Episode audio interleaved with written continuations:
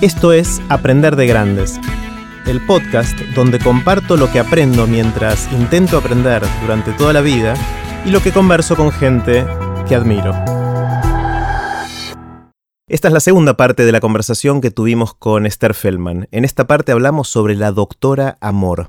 Pueden ver los links que mencionamos con Esther en aprenderdegrandes.com barra Esther. Los dejo con Esther. Esther, tengo ganas de hablar de la doctora Amor, pero antes de ir ahí, eh, conversamos recién mientras tomamos agua sobre lugares raros a donde tuviste que ir como guionista. ¿Cómo fue que eso de guionista te llevó a lugares raros y a qué lugares? Bueno, porque yo como guionista, en esta cosa así como yo, tengo una cosa muy multifacética, o sea, me gustan los desafíos eh, y me voy también acercando con esto a la doctora Amor. Y yo me, digamos, si bien era guionista y soy, mi, especialidad es el guion de ficción, hice mucho periodístico. Me gusta mucho, yo me gusta mucho investigar, me gusta mucho encontrar otros lenguajes, me gusta mucho el documental como concepto. Y mis años de ser urbano, por ejemplo, ese programa que hacíamos con Gastón Pauls en Canal, en Telefe, eh, me obligó, entre comillas, ¿no? En el buen sentido, a transitar historias y lugares eh, que nunca hubiese ido, o sea, una morgue, una operación de cambio de sexo, eh, te contaba que en ese momento iba por las travestis estaban en Godoy Cruz y yo iba con el auto por, Godoy Cruz y todos me saludaban, me conocía a todos, sabía la historia de todo el mundo, o sea, eh, esta posibilidad de meterse en ámbitos y en lugares que no, que nunca, que la vida no te llevan, y que voluntariamente no sé si vas, y que también ir con un equipo, hay una cosa de contención, he, ido a lugares peligrosos. Eh, perdón, ¿ibas ahí a grabar o ibas a investigar para algo que estabas escribiendo? Las dos cosas. Eh, porque yo, una cosa interesante que tuvo para mí el formato de ser urbano y que hizo que fuese como un programa periodístico diferente es que tenía una estructura narrativa de ficción y una historia de verdad. Y esa mezcla fue como, y Gastón era un personaje dentro de esa historia, pero también era un narrador. Esa mezcla eh, fue como realmente como interesante porque cada uno era un cuento. Entonces muchas veces yo elegía, yo hacía la dirección artística, pero eh, de contenido, perdón, y, yo elegía ir a algunos rodajes eh, porque me interesaba, iba con los, los los productores periodísticos hacían toda la investigación, teníamos un momento, también etapas, ¿no? Todo, todo se trabaja para mí por capas. Eh, y muchas veces elegía estar un rato porque justamente decía, o lo hago ahora o no lo hago claro, es la oportunidad de hacer estas cosas. Claro. Bueno, eh, pasando un poquito al, tema del doctor Amor, una de las cosas que, me, interesó, o sea, obviamente la, la, relación de pareja y todo eso es algo universal que prácticamente a todos nos atraviesa de alguna manera o de otra. Eh, y me pareció muy divertido como a través de lo que fuiste escribiendo y después eh, en la radio también, en tu columna en, Basta, eh, que compartimos horario, pero nos alternamos en semana. Somos compañeritos de banco, digo yo siempre. que fue interesante porque vos empezaste un año que antes que empezáramos con Santi a hacer nuestra columna y lo primero que cuando surgió la oportunidad me surgió es la voy a llamar a Esther y que me diga que fuimos a Tibón, que es nuestro bar de cabecera. Y, ahí digo, bueno, tirame la papa, más o menos contame qué sí, qué no y qué, aprendiste hasta ahora. Pero bueno, yendo a la doctora Amor, ¿cómo es que te metes en este tema de las parejas? ¿Viene por un tema de los guiones o viene por otro lado? No, viene claramente por el tema de los guiones. O sea, escribiendo formato de telenovela durante 20 años, claramente buceé en lo que en las diferencias de, las relaciones de pareja, cómo se construyen, cómo se destruyen, los tabús, los, eh, impedimentos, todo, toda la construcción amorosa. Em, también he sido una espectadora de telenovelas, eh, digamos, tengo esa impronta soy una mezcla rara, ¿viste? Como de licenciada en letras y consumidora de televisión. Es como una mezcla un poco mm. particular. Eh, y eso me hizo como consumir mucha información y muchos libros de psicología, psicología de parejas, eh, mucha, eh, escuchar mucho, tengo mucha oreja. Mm. Y también tengo una particularidad y es que la gente se siente a gusto contándome las cosas, no sé, porque inspiro confianza, no lo sé. Eh, pero a veces es, no siempre es tan feliz lo que estoy contando, porque a veces te decís, ¿por qué me está contando esto a mí? Pero, pero a partir de ahí apareció los libros primero, es, que yo hice como esas recolecciones, que el primero fue La Pasión a los 40, que bueno, coincidía con mi cumpleaños de 40 y como eh, e, ese, momento de, la vida y recolectar historias de, de amigos o de gente que me contaba historias de los 40, de, en pareja, sin pareja y qué sé yo. Y a partir de ahí yo le llevé mi segundo libro a Matías, que fue Amados y Amantes, que también fue como, como de un poco de recopilación de historias. Cuando uno escribe para televisión, escuchás esta frase casi tres o cuatro veces por semana. Si yo te contara mi vida, escribís una novela. No es así. Todos tenemos... No todas las vidas son interesantes para una novela. Ninguna vida es tan interesante mm. para una novela. Todos tenemos fragmentos de situaciones de novela. Está bueno. Todos. O sea, así como te digo, ninguna es toda una novela. Todos tenemos el momento de novela. Entonces, cuando uno va escuchando, va recolectando esos momentos de novelas de la vida de la gente. Y así apareció mi segundo libro. Y cuando se lo llevé a Matías, la verdad es que se lo llevé diciéndole, léelo, haceme el chivo en la radio, los que escribimos sabemos que necesitamos de todos los amigos periodistas para que difundan los libros. Y fue como una propuesta totalmente loca en mi vida, porque yo no soy ni siquiera una gran escucha de radio, porque, como yo digo siempre, yo paso muchas horas en, eh, sobre la computadora escribiendo, ya tengo mucha gente que me habla en la computadora, como para tener gente encima. Entonces no es que tengo un trabajo que me permite tener eh, la radio de fondo. La radio de fondo. Mm. Muy de vez en cuando algo de música, pero en general tengo más estoy más acostumbrada al bullicio de mi casa, de, hijos y de cosas, que a la radio. Entonces tampoco tenía una experiencia ni no te voy a contar, la, tenía un amor por la radio. La radio era más un acompañamiento del auto. Y ahí apareció una pasión y un lenguaje y una fuente de inspiración y de todo. ¿Y qué, pero qué fue lo que lo llevó a Matías a proponerte hacer la columna? ¿Leyó el libro o antes de leerlo? Leyó el libro, eh, me, leyó el libro y me llamó y me dijo, mira, me gustó el libro mucho, que yo te propongo una cosa, en lugar de, hacer el chivo, que yo, ¿por qué no venís y te hago una entrevista? Bueno, dale, voy. Todos mis amigos decían, mirá que es un programa re machista, nunca va ninguna mujer, bla, bla, bla. Bueno, nada, Matías es un amigo, nos conocíamos, trabajamos juntos y qué sé yo, y fue lindísimo.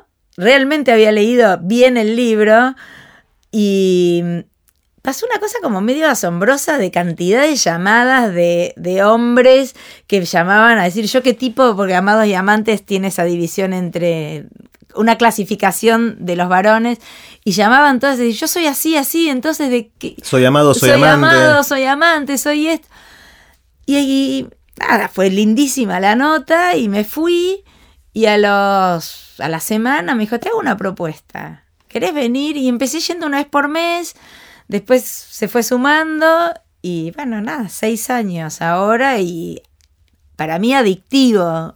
Yo eh, descubrí un, realmente descubrí un universo. Quizás Esther, esta historia que me acabas de contar es la parte novelesca de tu vida.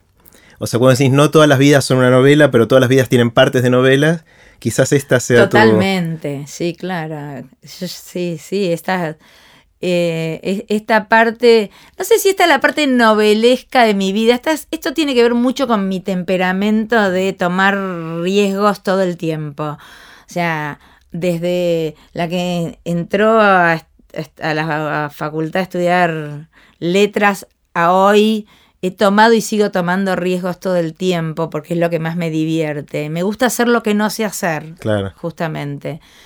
Eh, la parte más novelesca de mi vida es que soy Feldman de Feldman y me separé tres, do, dos veces de mi mismo marido. Esa es la parte mía de novela. O sea, sos Feldman de Feldman de Feldman, entonces Claro, más o menos ahora. Esa es la parte de novela de mi vida, es esa. Claro, claro, gran parte entonces de la experiencia es propia Obvio. eh, en, en todo este tema de las parejas. Obvio, ¿no? siempre es una licuadora. Cuando me preguntan qué parte es tuya y qué parte no, le digo, ya no sé. Claro. Ya no sé, meto todo en la licuadora y, y va saliendo. ¿Y te pasa en la columna que después de, de seis años se empiezan a repetir los temas o es inagotable? No, no se me repiten los temas. Eh, a lo mejor, bueno, primero que también a lo largo de, de- de los años hemos ampliado el, el abanico y hoy hablamos de las relaciones interpersonales que pueden incluir padres e hijos, que pueden incluir amigos, o sea, más el amor en un, un espectro, un espectro más amplio. Entonces eso claramente me dio una cantidad de elementos que no tenía. Y lo que sí, a veces hay como distintas maneras de encarar temas que ya encaré, porque también te van quedando eh, chico el tiempo, porque, no sé, las parejas y el dinero. Yo creo que podés hacer... Un año entero de eso, claro. Entonces de repente vas haciendo recortes. A lo largo de- empecé con grandes temas y después fui como haciendo recortes sobre los mismos temas, pero enfocándome en distintas cosas. Claro, claro. Eh, me surgen un montón de, de preguntas de contenido sobre las parejas, que mm, obviamente es otro tema infinito y otro tema que da para seis años de columna y seguramente muchos más. Sí. Con lo cual, cualquier cosa que diga va a ser un recorte demasiado parcial de, de todo esto. Eh, pero una, una de las cosas que surgió, y en una conversación que ya tuvimos en Aprender de Grandes con, con Diana Wang sobre este tema, es si ser divorcista o no divorcista, ¿no? Están la- las corrientes de, mira, no, esto no funciona, cortemos por lo sano, cada uno por su lado, o peleémosla. Ujú. ¿Dónde estás vos en eso? ¿Qué, qué- qué consideraciones? Eh, no estoy en ninguno de los dos extremos. Creo que los dos extremos tienen riesgos. Eh, creo que hay una cultura de no me sirve y lo tiro. Entonces no hay. Es muy rápido, el desecho es muy rápido y no estoy a favor de, de eso. Porque creo, no estoy a favor, quiero decir, me parece que no, no es el camino de la felicidad. Eh, yo creo que en cualquier cosa, no solo en la relación de pareja, uno debe extremar el- el- la tensión, extremar las posibilidades para luego desechar. Eh, también hay una cultura de eso en lo que, lo que los chicos estudian. Veo pibes que van dejando carreras universitarias con una rapidez y no estoy ni a favor ni en contra, pero digo, también hay un momento que decís, Dale una oportunidad, dale una pelea- peleala un poco, ¿no? Dale una oportunidad. Sí. No me voy al otro extremo de eh, pelearla porque si porque divorciarse sea sinónimo de fracaso me parece un error conceptual Mm. inmenso. Claro. Yo creo que eh, en la pareja, como en la vida, la búsqueda es la, es la de la felicidad. Eh, y en ese camino transitas. Y por otro lado, creo que, mm, y yo soy el ejemplo viviente, de que no, uno nunca sabe que- qué alcance tiene la decisión que tomó.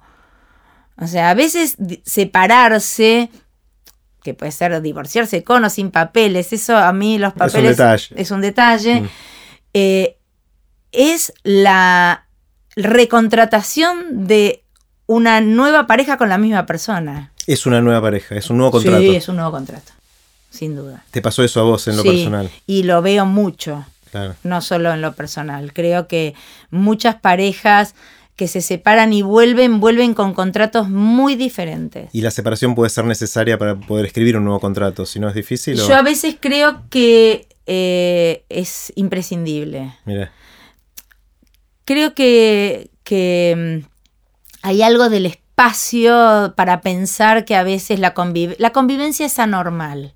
Nos acostumbramos socialmente, nos educaron a que dormir en la misma cama con otro, compartir el baño, eh, es normal. Y yo creo que es anormal. Eh, creo que culturalmente nos educaron, pero que la pareja no, no necesariamente se constituye por dormir bajo el mismo techo. Y que a veces vos necesitas el aire de la privacidad y de la reflexión y de un montón de cosas para, para valorizar el vínculo que tenés. No al otro, el vínculo que tenés. Sabes que está buenísimo esto porque hay un montón de de costumbres que tenemos que tendrán su razón histórica en, cosas que quizás valían la pena o, hacían sentido en su momento, pero que hoy ya no, no tienen validez. Sin embargo, seguimos haciendo esas cosas o seguimos teniendo opinión a favor o en contra de cosas basadas en accidentes históricos que hoy ya no son válidos. Y hace poco un amigo, eh, muy amigo, me contaba yo no sabía y él me contó que con la esposa viven en, piezas separadas. o sea, viven. Hay muchísimas. eso me llamó mucho la atención. Es una pareja con hijas y todo bárbaro, pero cada uno vive en su pieza. Y él lo que me dijo que me impactó mucho es cuando nos dimos cuenta de esto, salvamos nuestro matrimonio.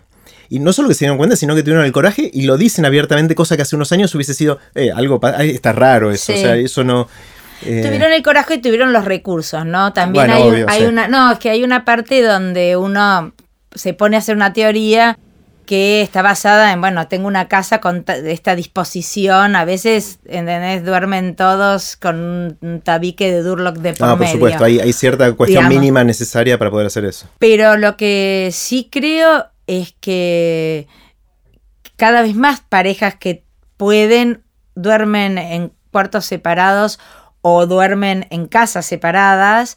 Creo que depende también la edad de los chicos, ¿no? Ahí hay un montón de factores. Em, yo personalmente amo la cama doble. o sea, me parece que es como ese espacio que constituye, pero en lo mío personal no, no siento esa necesidad. Pero creo que, que, nada, que hoy uno tiene que tener la apertura para, para ir buscando los caminos que te lleven a, a, eso, a encontrarte con el otro de, de, una manera diferente. Muchos te dicen es que se vuelve más entrete se vuelve un juego cuando uno se pasa al cuarto del otro. Tengo mi espacio de privacidad. Muchos motivos menos de pelea, si la tele, si no la tele, si la luz, si el frío, si el calor, viste que uno con los años va acumulando motivos de... Ñañas. Sí, sí. y motivos de, conflicto. Claro, el, está este dicho que nunca me acuerdo si es de Groucho o de, Woody Allen, que dice que el matrimonio es una institución que se inventó cuando la expectativa de vida era 25 años. Sí, señor. Eh, creo que es de Groucho, pero no estoy seguro. si, no es, si no es Groucho, es Woody Allen. Cualquiera de los dos. Eh, o por ahí de alguno otro, no importa, claro. Eh, y y después eh, alguien contaba, ya no me acuerdo quién, y sorry si estoy plagiando sin atribuir, que entonces obviamente cuando, cuando estabas en, una ceremonia de matrimonio hace mucho tiempo, para toda la vida, y sí, igual no queda mucho, viste, sí, obvio, para toda la vida, pero ahora estás firmando un contrato, si jurás por toda la vida, por lo que vos creas, digamos, eh, es un contrato más complicado, que, te compromete, es una promesa más difícil de, cumplir o que requiere eh, una trayectoria distinta. ¿Tu sensación es que a medida que vayamos evolucionando, el matrimonio como institución va a sobrevivir o, va, va a diluirse y va a transformarse en otra cosa? No, yo creo que va a mutar, no creo que se diluya. Yo creo que, a ver, la necesidad de la pareja es una necesidad animal que tenemos, no es una necesidad ni social ni racional. Necesitamos eh, que alguien nos quiere y querer a alguien. Eh, esto es como inherente del ser humano, creo yo. No tengo hecho un estudio y a lo mejor estoy diciendo una burrada, pero no me importa, porque realmente creo, y la verdad es que cada vez la evidencia fáctica me, me, me apoya creo que van mutando los modelos, así mm. como nuestro modelo de pareja hoy no, tuvo, no tiene nada que ver con el de nuestros abuelos y el de nuestros abuelos no tuvo nada que ver con el de sus abuelos. Creo que eh, esa mutación no siempre es hacia mayor desprendimiento, porque la teoría es que no, no va a haber más más familias y no, no va a haber más, eh, no, van a tener hijos, la gente va a vivir sola. Y yo no creo eso, creo que al contrario, te sorprenden las nuevas generaciones. Una cosa que me sorprende muchísimo, hice una columna al respecto, es que volvió a ponerse de moda, pero de moda en el sentido emocional, no de moda, el, pedir la mano. Mm. Los pibes de 30 años es... Ahora piden la mano. Piden el matrimonio, eh, eh, eh, no la mano a los padres, ¿eh? Ah, ¿cómo se llama? La propuesta, propuesta de proposal, la propuesta de matrimonio. Arrodillarse con una cajita con un diamante adentro, con un Sí, anillo. ¿entendés? O, o O lo que fuera. hacerte un asado y no sé qué.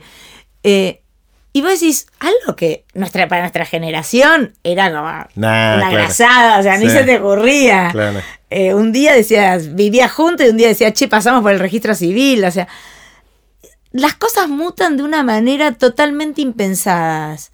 Y yo creo que sí, que hay una mutación y que debe haberlo y que es real, que ese compromiso para toda la vida es muy largo y a veces, a lo mejor para toda la vida ahora son 20 años y una persona puede tener tres parejas importantes y para toda la vida a lo largo de Cada su una de vida esas, claro.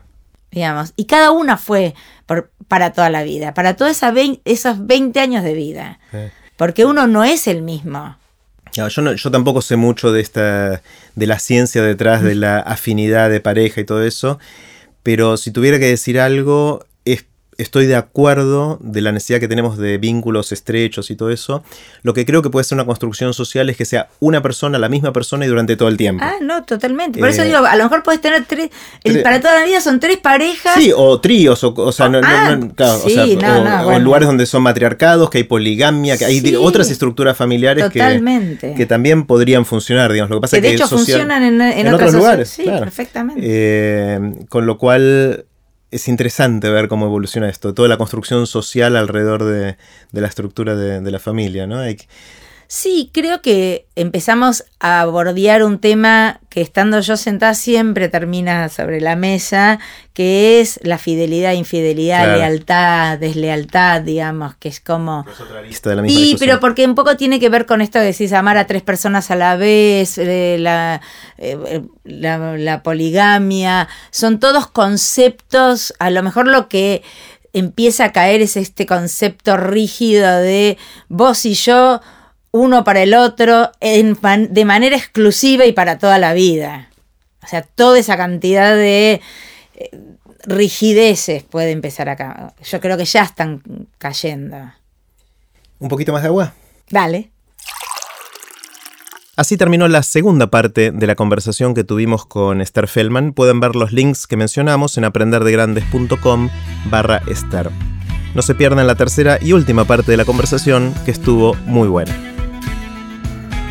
Recuerden que pueden suscribirse para no perderse ningún episodio de Aprender de Grandes en aprenderdegrandes.com. Los espero en el próximo episodio de Aprender de Grandes, cuando les cuente lo que aprendo en mis intentos por seguir aprendiendo durante toda la vida y en las conversaciones que tengo con gente que admiro. Chau.